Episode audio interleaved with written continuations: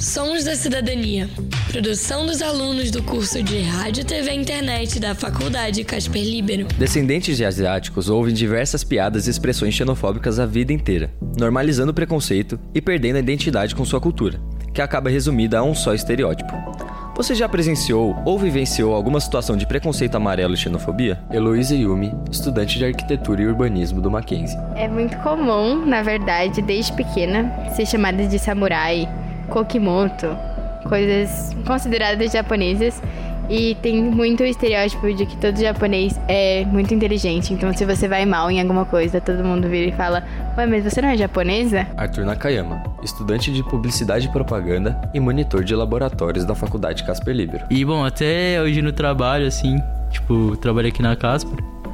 Tipo, tem uns alunos que são um pouco xenofóbicos na maioria das vezes e é meio meio que me chateia, mas a gente tem que deixar de lado porque eu acho que eles não foram, tipo, educados da forma certa, sabe? Atualmente, não existe uma união entre os descendentes dos diferentes povos asiáticos.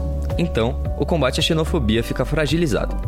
Você acha que a união da comunidade asiática, principalmente entre os jovens, é importante para o combate ao preconceito amarelo? Bom, eu acho muito importante, tanto que aqui na Casper Libero mesmo a gente tem um programa chamado Casper Ásia, né? E acho que é muito legal porque até eu mesmo como asiático não conhecia muitas coisas que eu consegui aprender sobre a cultura, né? É normal que os descendentes de asiáticos, principalmente jovens, não tenham muito contato com diferentes etnias, assim como eu, que sou japonesa, com coreanos e chineses, porque os eventos culturais das tradições de cada um são muito diferentes, então acaba que cada um fica no seu canto. Então eu acho que é muito legal a gente se apoiando no outro para deixar a comunidade mais forte, sabe? E talvez isso ajude no combate da xenofobia e todos os comentários que por mais que não pareçam ser tão maldosos, às vezes machucam um pouco, é, possam parar de ser falados. Preconceito amarelo.